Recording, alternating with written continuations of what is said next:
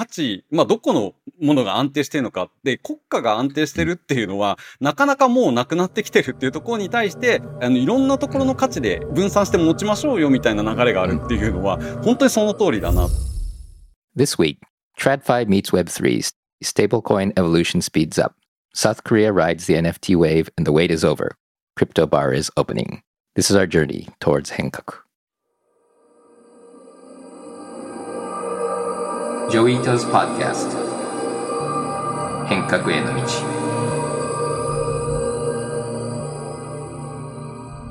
こんにちは伊藤穰一です。こんにちは奥井奈良です。今週は結構戻ってきて忙しかったと思ったんだけどもあんまり思い出の出来事がなくてでも今週の僕の思い出は、まあ、千葉工大にある惑星探索センターの新井所長と、まあ、初めて会ってで結構やっぱり宇宙の話ってワクワクするのですごく楽しかったんだけども、うん。うん、奥井さんは今週何やりました？そうですね。結構今週もリラックスさんで私は山口県に初めて行ってこう洞窟の中にあるレストランに行ってきました。へえそれ僕見たかもしれない。なんか下に掘ってあって、こうそうですそうです。で泊まれるとこだよね。違ったっけ？そうです。そうですそうです。行きたいな。でなんかあそこ作った建築家さんが友達でで当時彼はいなかったんですけど、シェフの方がそこにいらっしゃって。僕も会ったことある。あ、本当ですか、うん、で彼がその建築をどのように作ったかっていうプロセスを、まあ、聞いて、もうなんかすごいこう。すごいよね。はい。人生とか命をかけて作った建築の中で食べるお料理っていうのは、結構感慨深かったですね。すごくジャパニーズだよね。こだわり方ね。ジョイさんもぜひ。行きたいな。なんかリンクをじゃあ後で貼りましょう。はい、はいじゃあ、ポッドキャストにぜひ貼り付けておきます。はい。それでは次はウィークリー GM のダイジェストです。今週もウィークリー GM の要素をギュッと凝縮して、ジョイさんの解説とともにお届けしていきます。では、まずは Web3 リサーチャー小麦さんによるニュースヘッドラインをお届けします。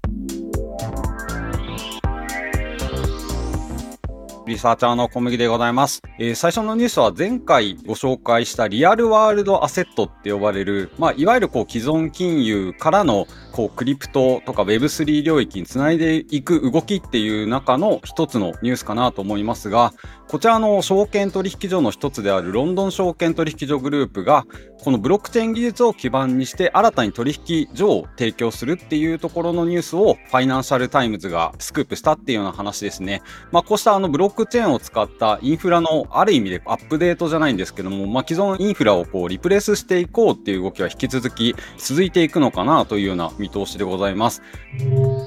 アメリカのニューヨークの裁判所がですね、この分散取引所、DEX ですね、分散型取引所のユニスワップに対して、まあ、この投資家がユニスワップを集団訴訟するっていうようなことをしたんですけども、えー、それについては却下するっていうような話になっておりますと。で、ポイントが2つあるんですけども、1つは、このトークンっていうものは、まあ、このイーサリアムで発行されたものっていうのが、まあ、一つこう、商品であるということですね、証券ではないっていうような判断っていうことが一つと、もう一つはこのユニスワップっていうプラットフォーム自体は、まあ財団があるだけで会社ではないというところで、まあこれを管理している主体がいないので、これはもう法的な、えー、裁判ができないっていうようなことになっているっていうところで、まあこの辺がやっぱり分散型っていうところのポイントなんですけども、まあなかなかこう国家の手が及ばないところで、このまあ投資家がこう訴えたことに対してもこの判断が下るっていうところが注目されるようなものかなと思います。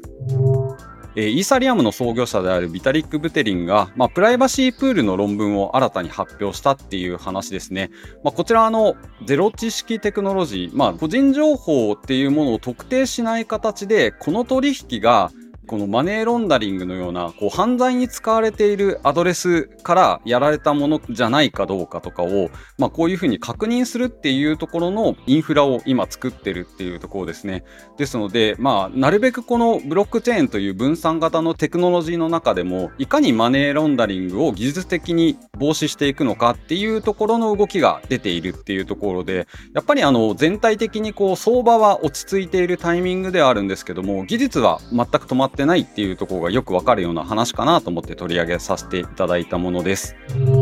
次はですね、えー、もうこのところ、ステーブルコインのニュースが非常に大きくなっているなという印象です。ペーパルがまあステーブルコインを発行するっていう話から、まあ、結構話題がいろんなところに盛り上がってるんですけども、例えば今だと円安がめちゃくちゃ進んでいると思うんですけども、なんかこのまま円という通貨で資産を持っていていいのだろうかっていうことをまあ、あんまり日本人は意識しないと思うんですけども、やっぱりグローバルで、この円ぐらいステーブルな国家通貨はないっていう感じなんですけども、まあ、そのステーブルコインっていうのは基本的にこう価値を安定させるような役割を示すというところで、まあ、これがいかに大事かっていうところをちょうどですね、あ、なるほどなというものが出てきて、こちらめちゃくちゃ面白かったんですけども、今トルコリラに連動するステーブルコインが世界第2位の時価総額になっているっていう話が出てきておりますというところですね。これすごい面白い話だなと思って、なんでトルコリラを裏付けとするステーブルコインがいきなりこうドルに次ぐものになってきたのかってところなんですけども実はトルコって今インフレが進んでいてですねこういわゆるこうトルコリラの価値がぐんぐん下がっているっていうような話があるというところですね。トルコ国民の半数が仮想通貨を所有っていうようなレポートが出ているっていう話で、仮想通貨取引所のクーコインが実施したリサーチで、まあ非常にこう高インフレに陥っているトルコの国家通貨っていうところに対してですね、ステーブルコインでそれをまあ保有しようと。で、ステーブルコインも結局トルコリラに連動するわけですよね。なので、トルコリラベースのステーブルコインを持っててもしょうがないっていう話ではあるっていうところで、なんでかっていうとですね、そこをゲートウェイとして、さらにその先にある、まあ、仮想通貨とか USDT のような US ドルベースのステーブルコインに交換するとかですね、まあ、そのゲートウェイとして機能してるみたいな話が書いてあるわけですね。で、米国債に連動するような、例えばこの金融商品っていうのをクリプト圏内で作っ食っていこうっていうスタートアップとかがもうポンポン登場しているような状態で、まあ、なかなかこうニュースには載ってこないんですけども、この米国債があの長期金利がこう4%、5%みたいにふうにどんどん上がっていくとですね、じゃあそこに投資したらいいじゃないのかっていう話になっていくっていうところで、まあ、こちらのステーブルコインのニュースですね、このトルコの動きっていうのはかなり、えー、面白いものだなと思って見ております。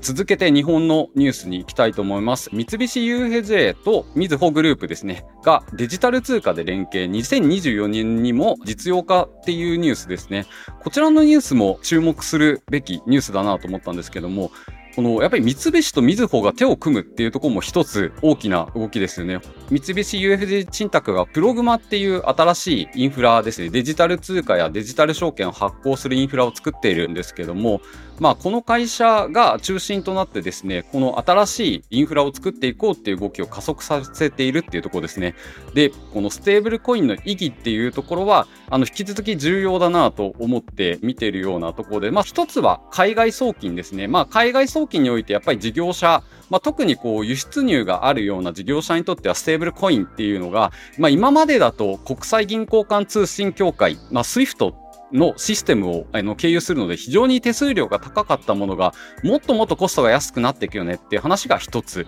まあ、いわゆるこうリアルタイムで即時の送金をしたりコストが下がったりとかですねまあ、すぐにこの、例えばですね、商売をやってる人がステーブルコインで支払ってもらったものを即座に現金化できるっていうところですね。これが、例えばクレジットカードだったら、じゃあ月末締めで翌月の末払いですねっていう風な感じになるので、そこでまタイムラグが生じて、そこでまあ商売やってる人はわかると思うんですけども、このつなぎの融資が必要になるとか、まあそんな話があるわけですね。これがステーブルコインならば便利にできるよねっていうところが取り上げられていたりするっていうところですね。で、もうもう一つは、えー、先週もご紹介したかもしれないですけど、ペイパルがですね、ステーブルコインをなぜ発行するのかって言ったときに、これ発行者側ですね、このステーブルコインを発行する事業者っていう人たちが、あの、実はすごく儲かるビジネスになってるっていう話で、まあ、結局ですね、ステーブルコインを発行するっていうのは、インフラがあれば誰でもできる。で、お金を1ドルを、例えば預け入れて、1ドル分のステーブルコインを得られるっていうような仕組みになっているわけなんですけども、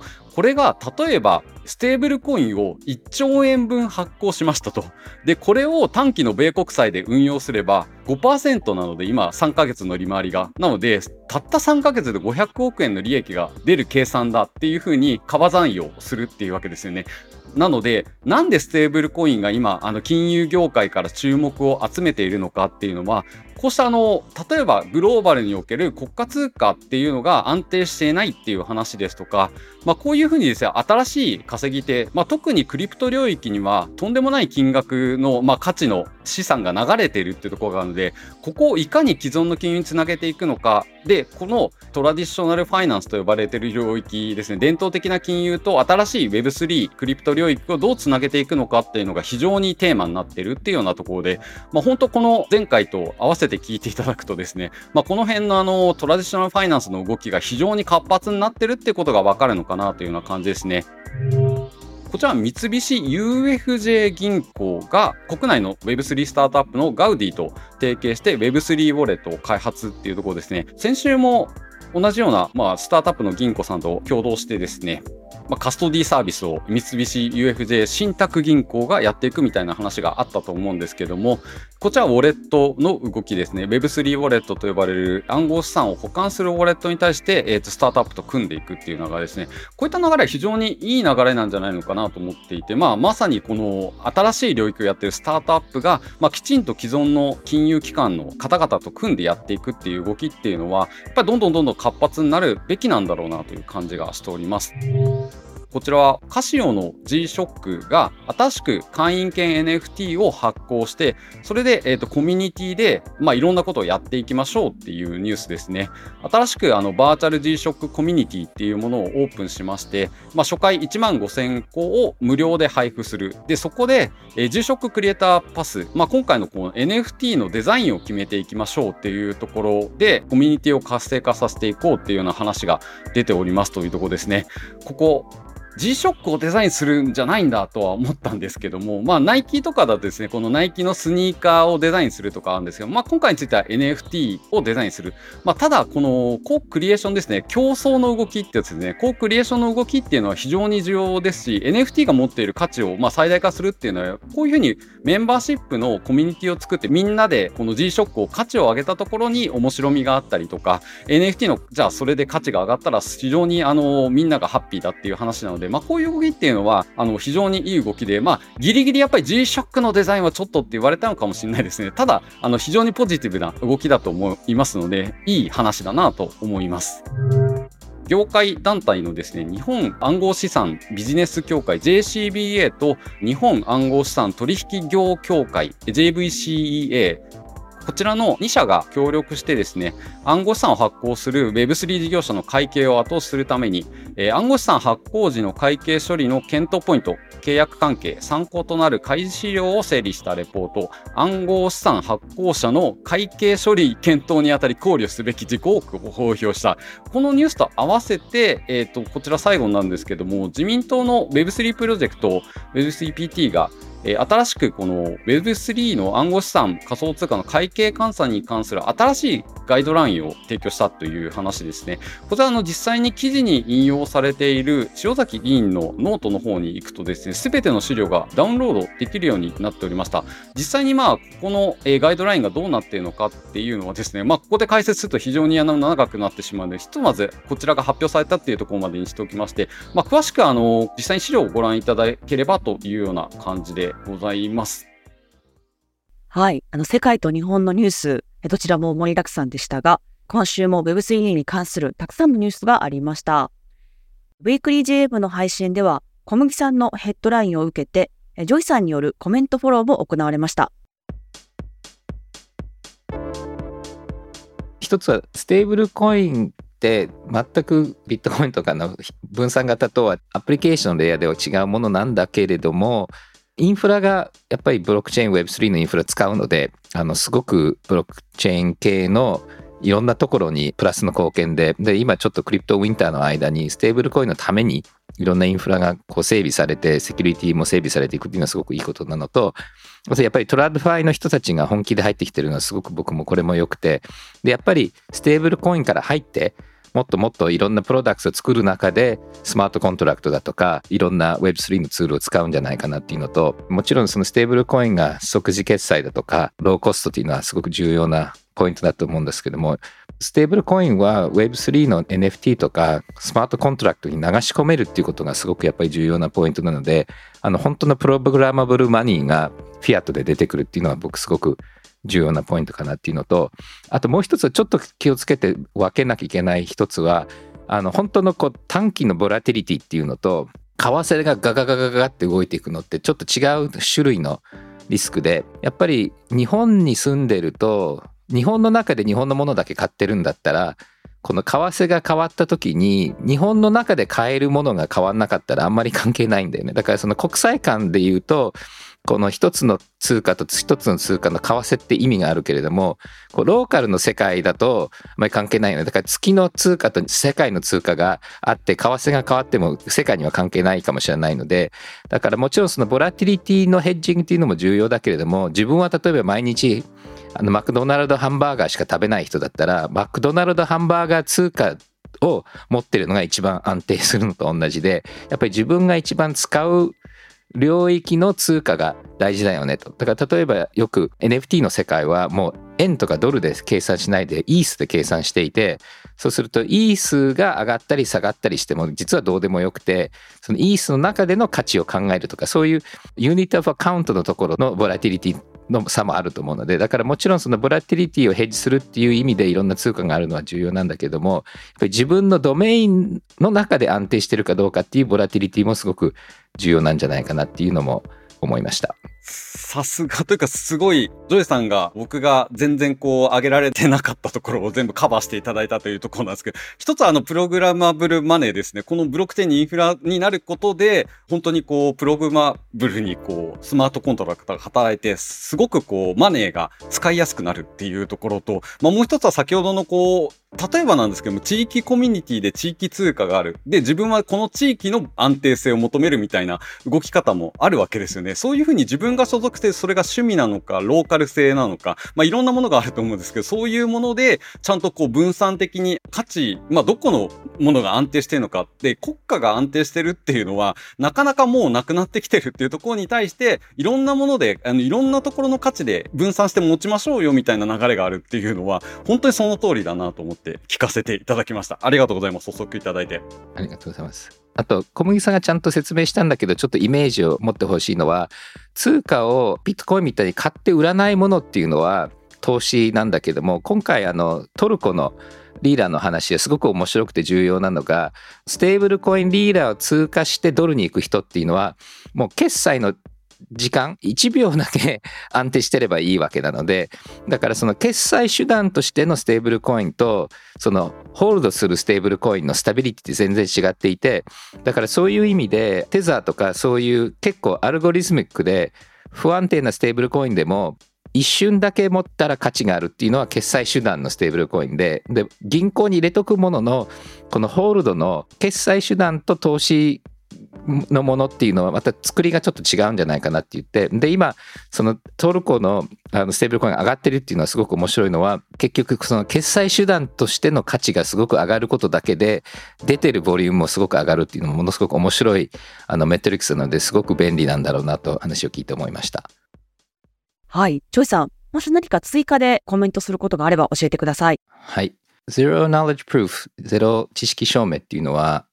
MIT の先生たちが最初論文でこれあの発表して85年ぐらいかな、うん、そしてそれを初めてスケーラブルに応用したリブスナークっていうのを書いた、まあ、ダーレス・ブーザっていうのは僕も MIT の時からあの僕のとこにいて。で彼が今千葉工大で客員をやってるんですけどもなんかゼロ知識証明がこんなに本当に世の中の応用に来るとはまあ夢ではちょっと見てたけど、こんなに来るっていうのはすごく嬉しくて。で、ゼロ知識証明っていうのはすごく重要な技術で、こう中身の細かい情報を開示しないで、こうなんか事実を証明をするっていうすごく面白い暗号で、で、これ絶対どっかで使えるなと最初から思ってたんですけども、うん、で、今回のビタリックの話ですごく重要なのは、まあ、犯罪防止だとか、その悪いことをする人たちをブロックしながらプライバシーをどうやって守るかと。で、プライバシーと操作っていうのはいつもこうなんか対立してるんだけれども、それを両方ともエレガントに取り込むっていうのにはすごくあの一番いい技術で、で、これが今、イスリアムファンデーションもすごく集中して作ってるんだけども、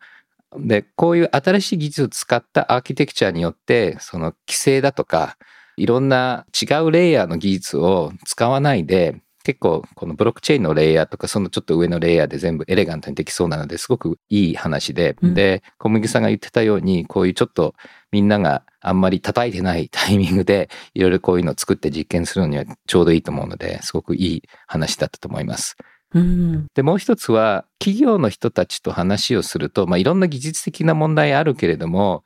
Web3 の例えば NFT とかトークン使えない一番の理由はこの監査法人がちゃんとあの評価してくれないとかあの、うん、ある一定の量以上持ってるとクビにされちゃうっていうこれ結構大きなハードルだったのでそして今回のガイドラインとかレコメンデーションは、これ自民党のチーム、塩崎さんとかがすごくプッシュしてたことによって、ちゃんと進んだのもあると思うんですけども、このガイドラインをみんなすごく待ってたので、あのとっても Web3 を前に進めるためには重要なファーストステップだと思うので、うん、よかったなと思います。いや、そうですよね。このゼロ知識証明、もう論文見られると思うので、はい、ソースも公開されてますので、えぜひチェックしてみてください。はい。はい。では続いて、韓国ブロックチェーンウィークでソウルを訪れていたハートキャッチ代表の西村真理子さんから Web3 レポートもありました。こちらも合わせてお聞きください。あの、今まさに、あの、韓国ではブロックチェーンウィークとか、あとはですね、あの、アートフェアが2つ大きいのが来てたりとかして、めちゃめちゃ盛り上がってるタイミングなので、まあ、そのまとめみたいなところもまたお話できればと思うんですけども、特に私がですね、登壇してきた Non-Fungible Technology Seoul というところがどういうものだったのかってところを簡単にお話します。で、これはコリアンヘラルドとアートトークンという会社がですね、協賛してたんですけども、まあ、私も呼ばれていて、で、そこで Dig DAO の話とか、あとこは、 Dig DAO で、えっ、と、今調査してる錦鯉 NFT の話をしたらめちゃめちゃ興味を持っていただいて。というのは、あの、やっぱり韓国でもどんどんその地域の過疎化とか高齢化って言われるときに、その錦鯉 NFT が持っているあの思想とか、 digital villager を作るとか、あとその crypto village っていうところは、非常になんかこう韓国でも活かしていけるんではないかみたいな話が、あの、興味持ってもらいました。で、あの、韓国の議員さんも来ていらっしゃいまして、で、やはりそのまあ NFT というところを技術を使ってですね、まあ韓国はこれから本当にこう先進国というかまあ代表するような国になっていくんだというところで、まあ例えばその党としても6月にあの仮想資産の利用者保護法を可決したとか、あとこれからはその NFT の文化としてアートと掛け算したところの、えー、新しいカルチャーを生み出すところでも韓国は国としても力を入れていくみたいな話をされてました。で、アフターパーティーとかもですね、やっぱそういうこう要人が、女優さんが来てたりとか、あとその大大学で、あの、法律研究されていらっしゃる方とか、国の方とか来ていて、なんかそういう、こう、日本でいうところの、まあ、ウェブ x みたいな感じのところにちょっと紛れ込ませていただいて、韓国がこれから力を入れていくっていうところを、えー、見てきましたと。で、えっと、まあ、その中でですね、あの、私の他にも日本からはですね、まあ、登壇者がいたりとか、あとアメリカから NFT Now という、まあ、NFT 中心のメディアの方も来ていたので、ちょっとその話もしたいなと思うんですけども、NFT Now の方は今後そのアジアの情報を発信していくときに、まあ、韓国を中心に発信していこうみたいなプランを持っているような話をしてました。で、まあ、その一緒にパネルもでしたので、まあ、たまたま私みたいな日本人がいるっていうところで、まあ、日本と韓国の、まあ、使い分けみたいな話をしたのがすごく面白かったんですけども、まあ、そのグローバルにアジアが何起きてるかみたいなカルチャー発信するのはやっぱり韓国が、やっぱりその BTS とか今までも長けてるのでいいだろうと。で、日本は B2B でビジネスをするときには非常にいい、まあ IP ののカンパニーがいたりとか、もちろんその大企業の、えー、バリエーションが深いというところでいいだろうってところで、なんか日本は表に出るというよりもなんかその B2B で何か起こしたものを韓国を通してアジアのカルチャー発信していくみたいなことを、まあ NFT Now の方がおっしゃっていて、まあなんかちょっとそういう見え方もあるのかなっていうところは、これ私はこう自分のこう意見というよりもそういうふうに見られているというところをですね、パネルで聞いてきたのでちょっとご報告をさせていただきました。以上簡単ですが、今週のアップデートです。はい。韓国ではやっぱりアイドル文化、エンタメ産業がやっぱりすごい盛んなので、そういった盛んな産業と NFT の可能性を韓国がこうリーダーになって進めてるというのはすごく興味深いなというふうに思いました。えそしてこの番組でも何度か登場しているクリプトカフェバーについての最新情報がデジタルガレージのデプティアーキテクトキム・ダウミさんから発表されています。私は今ちょいといろんな面白いプロジェクトを あのやりながらクリプトカフェバーの運営も担当しているキムダミと申します。で、さて、大変お待たせしました。去年の12月からずっと来月公開しますって言ったクリプトカフェバーが9月中旬18日の週にパブリック公開になります。で、クリプトカフェ&バーは、あの、恵比寿と代官山の間にあるデジタルガレージのあの2階ビルにある空間です。で、ここはもちろんなんか Web3 に関わっているエキスパートとか、あの起業者たち、まあ、もう来れるんですけれども、初心者または Web3 にあんまり参加したことない人たちも軽く来てあの遊べる空間となってます。で、様々なメンバーの皆さんが一緒に来て飲んで遊んで、新しいちょっと我々の文化が生まれる空間となってます。で、クリプトカフェンバーなので、カフェとバータイムがあります。カフェとコワーキングはあのカフェタイムで、で、主に平日のデイタイムはコーヒーを飲み放題で飲めるし、特に1人とかあの少人数のグループの皆さんが来て作業できる場所となります。で、横にガラス部屋があるんですけれども、必要な時はミーティングとか大きな人数のディスカッションもできる空間もあります。で、バータイムなんですけれども、一応今は火曜日と金曜日のみ開催して、サンセットの後18時からバーの空間になります。ちょっと照明が暗くなって音楽が変わってバーチケットを持っている人たちはビールを一杯楽しめながら遊べるところです。で、たまに DJ もいる予定です。で、またイベントももちろん開催します。あの、イベントスペースにもなるんですけれども、我々が主催するイベントももちろんあるんですけれども、その Web3 と関係あるイベントがあれば貸し切りで利用することも可能です。で、あのメンバーシップオンリーのスペースなのでメンバーシップは今5種類用意しています。あのフィジカルなスペースだけではなくいろんなあの Web3 の実験もできる空間にしたいなと思っていていろんなコラボとかあの実験ななんかボーチングとかいろんな遊びをやってみたいなと思います。で、今後のプランなんですけれども、9月18日の週に公開して、正式な日にちはクリプトカフェンバーのツイッターアカウントで公開します。で、その後に、あの、1ヶ月間仮オープンして、あの、いろんな運営周りとかオペレーションテストしながら空間をちゃんと作っていって、で、来年の頭からはちょっと DAO 化に向いてあの行きたいなと思います。なので、今年の残りはちょっと空間のテストで、来年からはもうちょっと幅広いネットワーク、クリプトバーのあのコミュニティを広げていきたいなと思います。興味ある方はぜひ私たちに連絡してください。お待ちしております。はい、ジョイさん、クリプトバー、いよいよオープンですね。はい。実はこのクリプトバーの話も多分ポッドキャストで最初豊崎ありささんとの話の時かななんかあったらいいよねみたいな話と、うんあと DAO の話が最初に出た時にクリプトバーみたいなの DAO にしたら面白いんじゃないかなっていう話も出てきたりして随分前からこの話はあってまあ作ってる現場の人たちも結構疲れちゃってあのもうとにかく開けようみたいな感じになってると思うんだけどもずっとなんとなくこう夢を見てたのが現実になるっていうのがすごく嬉しいので、うん、でまあこれを動かしながらやっとまあ、やっぱり物って思ったより時間かかるなっていうのはありながら、すごい期待してたことなので嬉しいですね。うん、そうですね。構想からおよそ2年ということで、はい、もう2年越しのクリプトバー、ぜひ、恵比寿に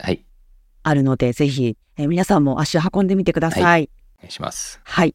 はい。これからお便りのコーナーです。9月のテーマは、この夏、私こんなことに挑戦しましたです。あなたが夏休みの間に挑戦したことや頑張ったことは何でしょうか？お便り今週も届いております。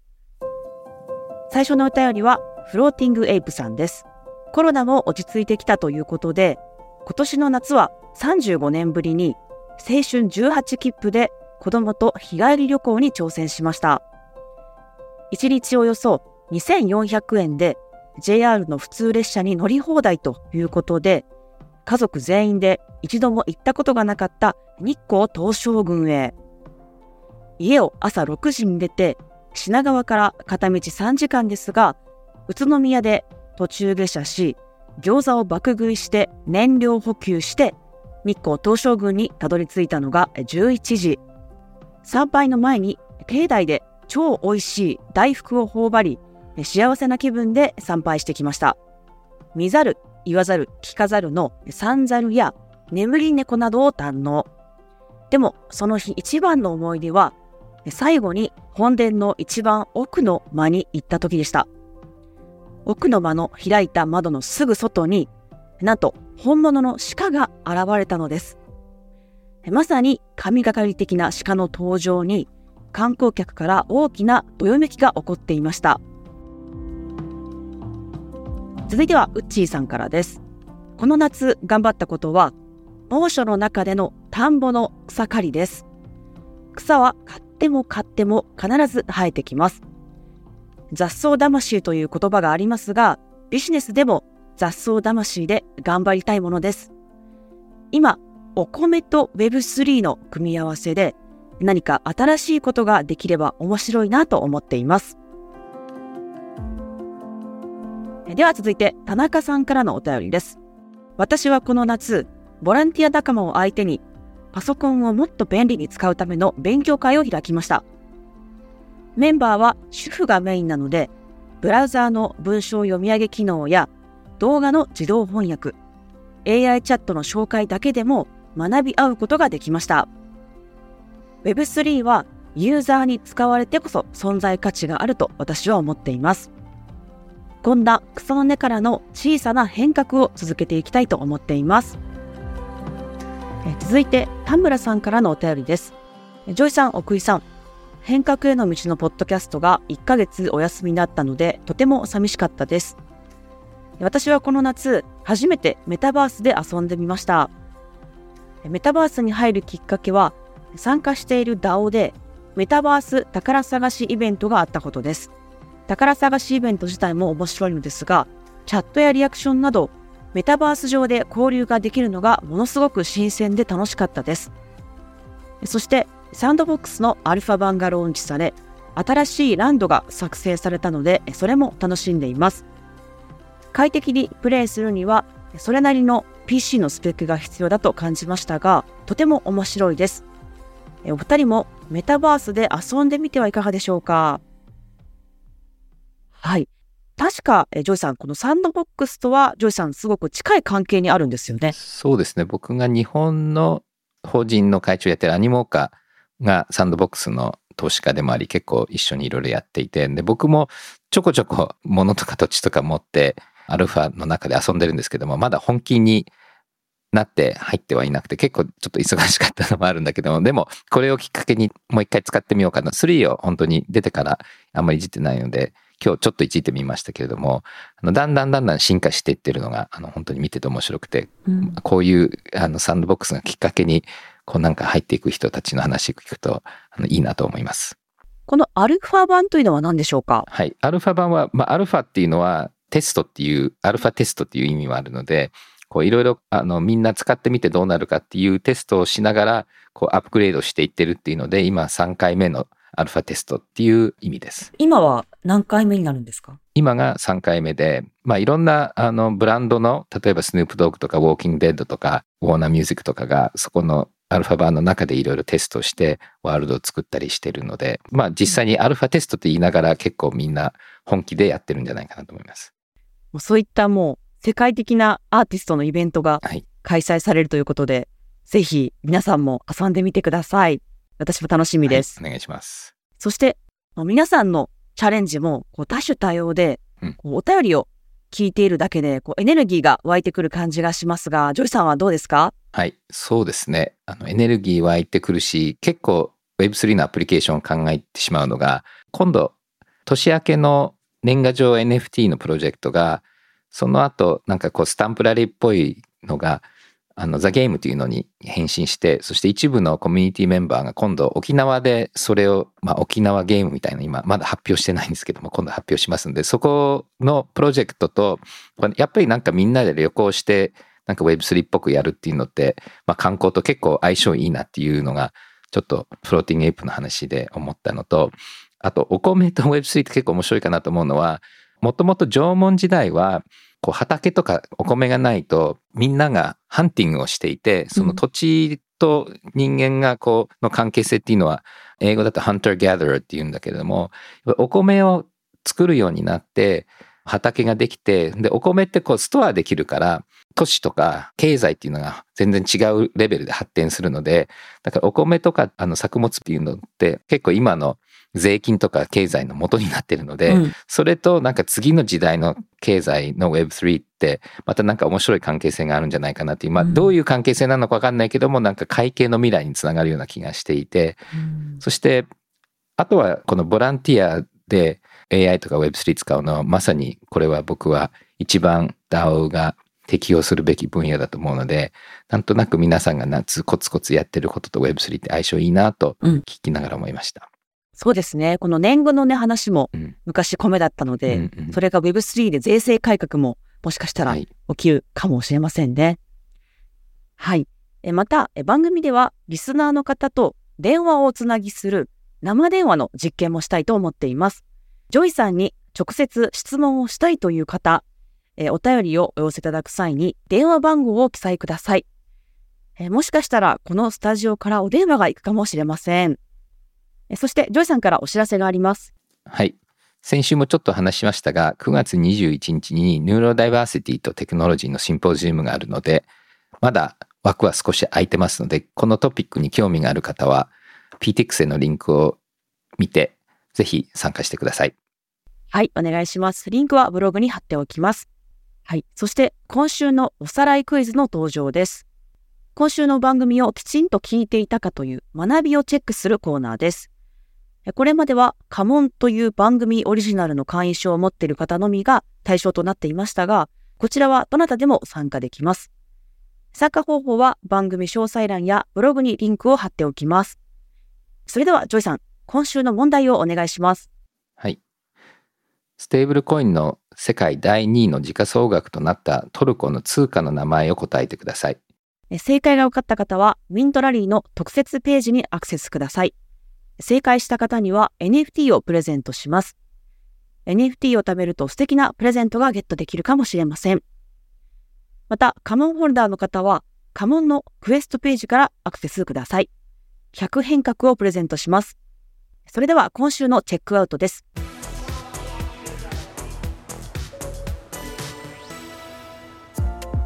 番組の終わりにジョイさんの今週の予定などありましたら教えてください。はい。今週の土曜日あのポッドキャストに出た頃にはもう終わってるんですけども変革コミュニティのお茶会があってでそこで僕がちょっと思いついてみんながどんどん開発してもらったそのお茶道具とかものを NFT にしてそしてオークションするんだけれどもそれをまた1年以内に他の人に渡すオークションでぐるぐるものが、まあ、僕茶杓とか出すんですけども変革コミュニティのお茶会の使用物になってそれがみんなが持ち合って動くとお金がコミュニティに戻っていくっていう設計の実験が初めて披露するのでそれもとっても楽しみです。いやすごい楽しそうなイベントですね。はい、奥井さんは？はい私は、えっと、再来週に韓国でちょっと仕事があるんですけれどもその、えー、資料の作成をしたりとかちょっと作業がてんこ盛りで楽しいことは来週はありません。頑張ってください。はい、頑張ります。はい、今週はジョイさん以上ですかね。はい。はい、ありがとうございます。では、まだまだ残暑が続いていますので、リスナーの皆さんもこまめな水分補給を忘れずにください。ではまた来週お会いしましょう。よろしくお願いします。また来週。